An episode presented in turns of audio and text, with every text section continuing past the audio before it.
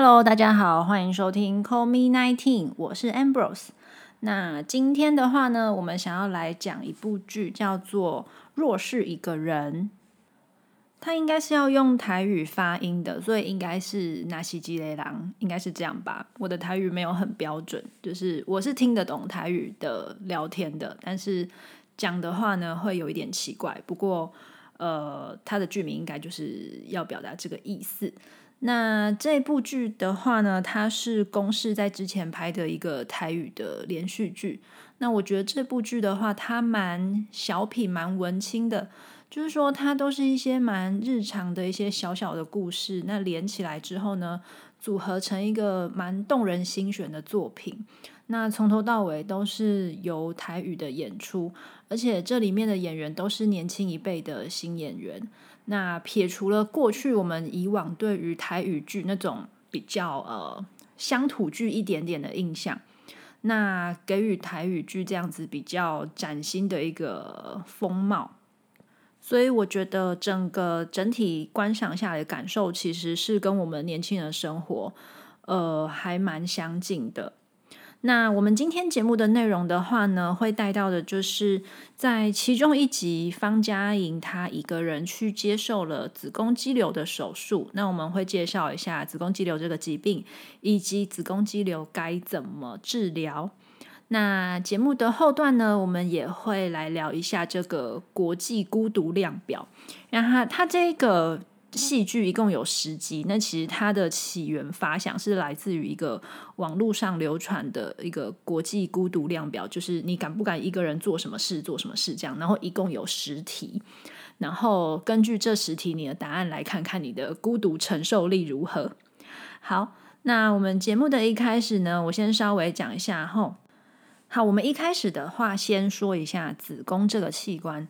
子宫呢，它从内到外分为几个部分，最里面的那一层叫做子宫内膜层。那子宫内膜层就是女生月经的来源。子宫内膜呢，会根据你的生理周期增厚，然后又排掉，增厚又排掉，这就是我们月经会流出来的东西。那往外一点点的话，再来是来到子宫的肌肉层。在子宫的肌肉层呢，这个层次它就是一个非常具有弹性的部分。呃，怀孕的时候，女生的子宫会变大，主要就是发生在这个肌肉层的时候。那生小孩的时候，子宫会收缩，也主要是在这个层次。那最外面的话呢，就是子宫的浆膜层，它就是一层比较薄的膜。好，那根据这个子宫肌瘤发生的位置跟数目，它就会给予不一样的名称。那它也有一些不一样的意义。以下我们就一些。比较常民众问到的一些问题来做一些回答。那第一个最多最多人问的就是子宫肌瘤是良性还是恶性？那这一题的答案是呢，子宫肌瘤基本上它只是一个良性的瘤。那它会不会原本是良性的，后来转变为恶性呢？基本上不太会。那但是有一些人会说，哎，可是我怎么一开始？呃，诊断是子宫肌瘤，结果开刀开出来居然是恶性的肉瘤，这样，那这个时候我们就必须要说明一个观念，就是呃，所有的组织。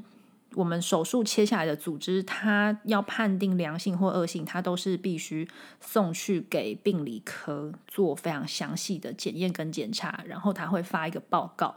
那这个报告会告诉我们说，这个切下来的组织它到底是良性还是恶性的组织跟细胞。那在我们还没有开刀以前，你去妇产科做检查的时候，医生会问一些你的病史，问一些你的月经史，然后会搭配。超音波的检查，那在这些病史跟影像学的检查之下，我们做的是一个比较基础大略的判断。比如说，我看这一颗瘤的它的呃血流的供应程度，或者说我看这一颗瘤它在这段时间里面成长的速度，我们借由这些线索去判断说，诶，它比较有可能是良性，或是比较有可能是恶性有问题的。那有了这些呃基本的资讯之后，才去决定说哦，接下来要走向哪样的治疗方式。好，那再来就有人问到啦，子宫肌瘤一定要开刀吗？好，这一题的答案是不一定。子宫肌瘤的治疗方式有以下几个。首先呢，你可以去评估说，诶，这个肌瘤它的大小跟它的位置，还有它对你整个人呃生活啊、工作上面造成的影响到底有多少？有一些人呢，他身上有子宫肌瘤，但是因为没有造成症状，所以他一直都不知道，也是有这样子的。那也是有一些人，他子宫肌瘤。严重到说，他每一次月经来都非常的痛，甚至是有严重贫血的状况。那像这种比较严重影响到他的生活跟健康的部分，那我们就会建议他去做治疗。那治疗的话有几个方式哈，非手术的方式呢，当然就是药物治疗为主。那药物治疗又分为几项，首先第一个讲到的是止痛药。那止痛药来讲的话，它主要就是一些症状缓解的作用。比如说经痛非常的严重，经血蛮多的，那这个时候用一些呃止痛药部分就可以减缓痛跟量多这两个症状。那另外一大类的话呢，就是一些抑制荷尔蒙的药物，那包括了一些口服的避孕药。黄体素，那还有像子宫内避孕器、蜜蕊娜这样子的投药系统都是选择。那到底该选择哪一种的话，呃，最好是可以根据你的年龄啊、状态啊，那去跟你的妇产科医师讨论一下。那再来要讲到的就是手术的部分。手术的话呢，当然可大可小，比较呃简单的方式就是我们很单纯的做。肌瘤的切除手术，那有一些人，他如果他已经生过小孩了，或者说，诶，他没有这个生育的考量的话，那他也可以干考虑，就是干脆把整个子宫切除。那这也是，嗯，有一些人他会选择的一劳永逸的做法。那再来，有人会问说，子宫肌瘤会不会影响我怀孕呢？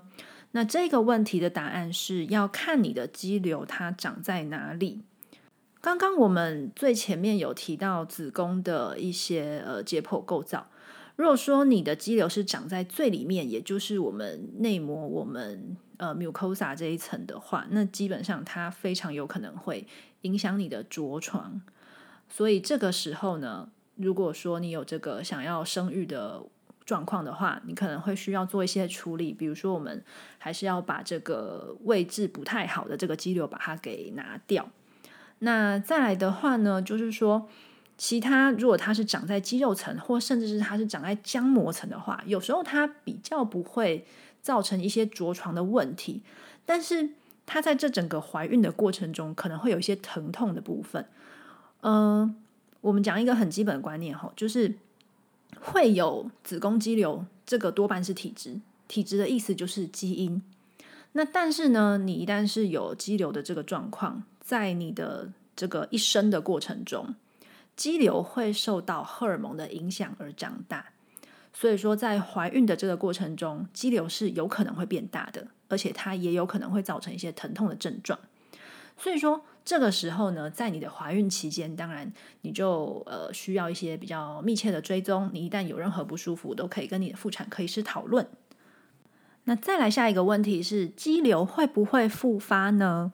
好那刚刚我们提到了肌瘤的生长，它是会需要一些荷尔蒙的刺激嘛？所以如果你是一个生育年龄的女性，基本上你是有月经的期间，那这个肌瘤是很有可能会长大，或者说，诶，你接受了一个手术，或者说你之前做了一些治疗，后续呢，它会不会复发？有可能，它有可能长出新的肌瘤来。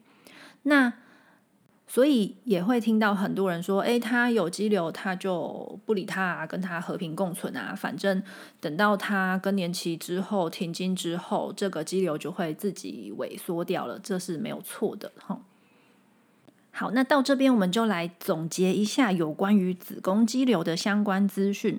首先呢，它基本上是一个良性的疾病。那再来的话，它的治疗方针其实。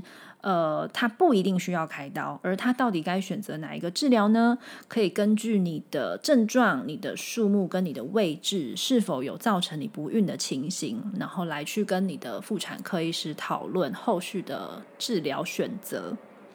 好，那接下来呢，我们要讲到这个国际孤独量表的部分，那我们就根据它每一集的那个主题来一个一个讨论好了。好，那他的他的第一集啊，是你敢不敢一个人吃麻辣锅？然后这一题，我觉得这真的要看人，因为呃，我们不要局限在麻辣锅好了，就讲说吃火锅、吃烧肉，或是甚至就是一个人吃饭，去外面餐厅吃饭，你 OK 吗？那这件事情呢，我的答案是 OK 啊，我觉得这对我来说没有任何问题。那但是呢，我确实也有一些朋友，呃，我现在讲的是女生啦，吼，男生我不知道。那我确实有一些女生朋友，他们是不会一个人去餐厅吃饭的。他们就算一个人去医院餐厅吃饭，也不会一个人坐在那里。他可能会带回去他自己的宿舍或是自己家里面吃。那我觉得这个还蛮有趣的，因为像呃，他们不太能一个人吃饭的人，就会觉得说啊，他好像比较呃不够独立。对，那因为我自己是没有这样子的感觉，所以呃。一个人吃饭对我来说是很 OK 的事情。好，那第二集呢？它的主题是你能不能一个人参加前任的婚礼？好，这一题呢，我觉得答案应该是呃，可能要看你跟前任的关系怎样吧。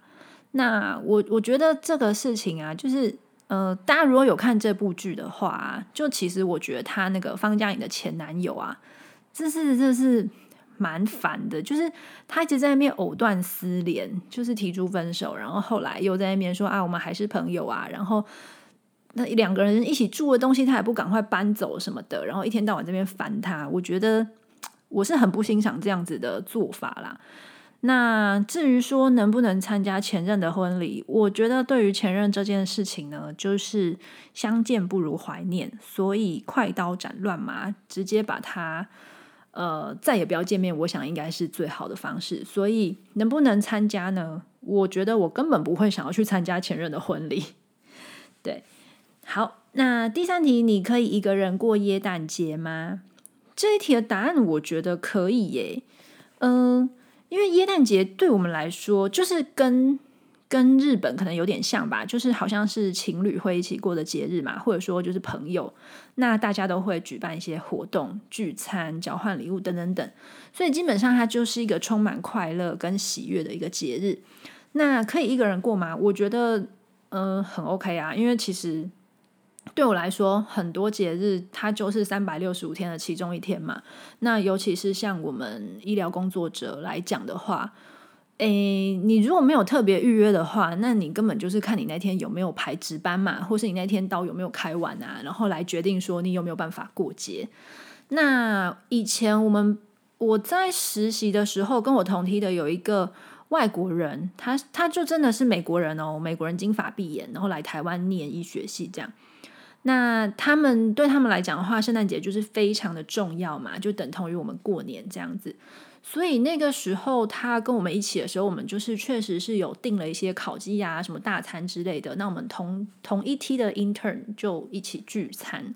然后我印象最深刻的就是，他可能就是对外国人而言，吃烤鸡是一个很稀松平常的事，所以他分解那一只鸡，然后把鸡肉分给大家，分的非常好，那只鸡被肢解的非常干净。这个就是我印象最深刻的事情。好，所以这题可以一个人过圣诞节吗？我觉得很 OK。好，再来第四题，你吃过一个人的年夜饭吗？嗯，没有诶，我没有吃过一个人的年夜饭。那对于像我们医护人员来讲，其实这个年夜饭也是要看你有没有那一天需要在医院里面工作。那呃，我自己的经验是。我们在除夕夜的时候，因为除夕夜其实你没有办法叫外卖嘛，餐厅其实也都关的，所以我们在除夕夜的前两三天吧，其实我们科部就会准备好那些除夕要吃的菜色，就是一些鱼啊、排骨啊，然后就大菜这样子。那这些大菜都会冰在我们的冰箱，然后除夕夜那天下午的时候，我们就会把它拿出来加热，然后这一餐。就是这一些准备好的这些大菜，大概可以连续吃吃到初二没有问题吧？我印象是中是这样。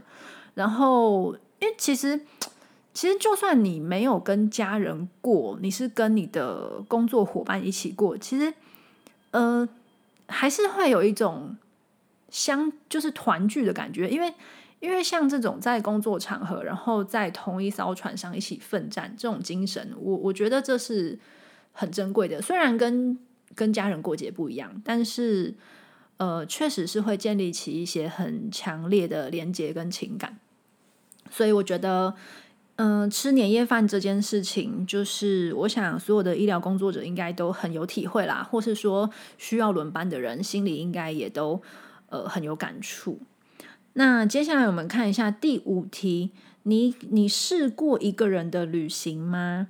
好，这一题的答案，我的答案是试过。那一个人的旅行好玩吗？说真的，我其实蛮享受一个人的旅行诶，因为我个人是一个很享受一个人做任何事的人。呃，好处就是你可以非常的自由，你想要去哪里就去，你想要停久一点你就停久一点，你不需要去配合别人的行程或是时间表。那呃，所以我我是非常的，我是蛮享受 enjoy 这个一个人的旅行。那但是我一个人的旅行大概会局限在一些。相对比较安全的国家，我觉得这是一定的，尤其女生一个人出去。所以我一个人的旅行，我去过日本。日本的话，我觉得很 OK。那干净、安全，然后语言上面，其实我我觉得真的还好啦。反正就是我相信现在大部分人也都可以自己解决这些这些东西。那日本的话，呃，我记得印象很深刻，是我有一次。一个人去京都，然后赏樱。那这件事情就是这个旅行，其实我去了好像三天还四天吧，就是一个很冲的旅行。那这个旅行对我来说是一个非常非常棒的回忆，而且你知道，就是在那种人很多的地方，然后你一个人其实行动起来是很迅速的，就不会在那边很卡。所以我其实蛮喜欢的，我很喜欢那一次的回忆。那除此之外，我还有去过韩国的首尔。然后，呃，泰国的曼谷我也有一个人去过，然后再来是，呃，美国的纽约我也有一个人去过。那这些地方来讲的话，我觉得都是相对来说治安比较还蛮 OK 的地方。但是纽约可能就是要看区啦，但但是我自己去的时候，我是都蛮警觉的，所以也还好。那欧洲的话，我就比较没有单独一个人旅行的经验。对，所以 maybe 以后有机会吧。好，总而言之，一个人的旅行我觉得很棒。再来，我们看一下第六题：你敢不敢一个人动手术？嗯，这个答案呢，我给的答案是我我我建议最好不要。那原因不是因为说什么啊，一个人动手术好像很可怜呢，什么什么之类的。我觉得这是一个安全性的问题，就是说。呃，今天你动一个手术可大可小。如果说我今天只去做一个呃缝双眼皮的手术好了，那那我如果没有跟我的父母或是我的家里的人讲，可能还比较 OK，因为这个相对风险是比较小的。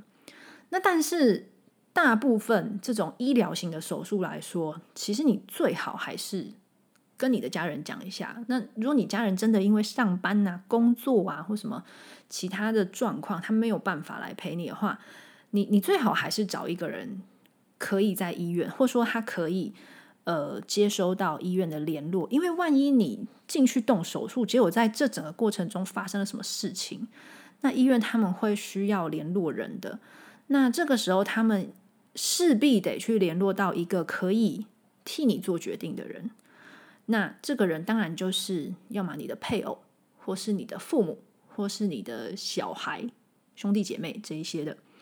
所以我不太建议一个人去动手术。那我们就讲子宫肌瘤好了。子宫肌瘤，如果我决定要去做手术的话，这件事情真的是可大可小。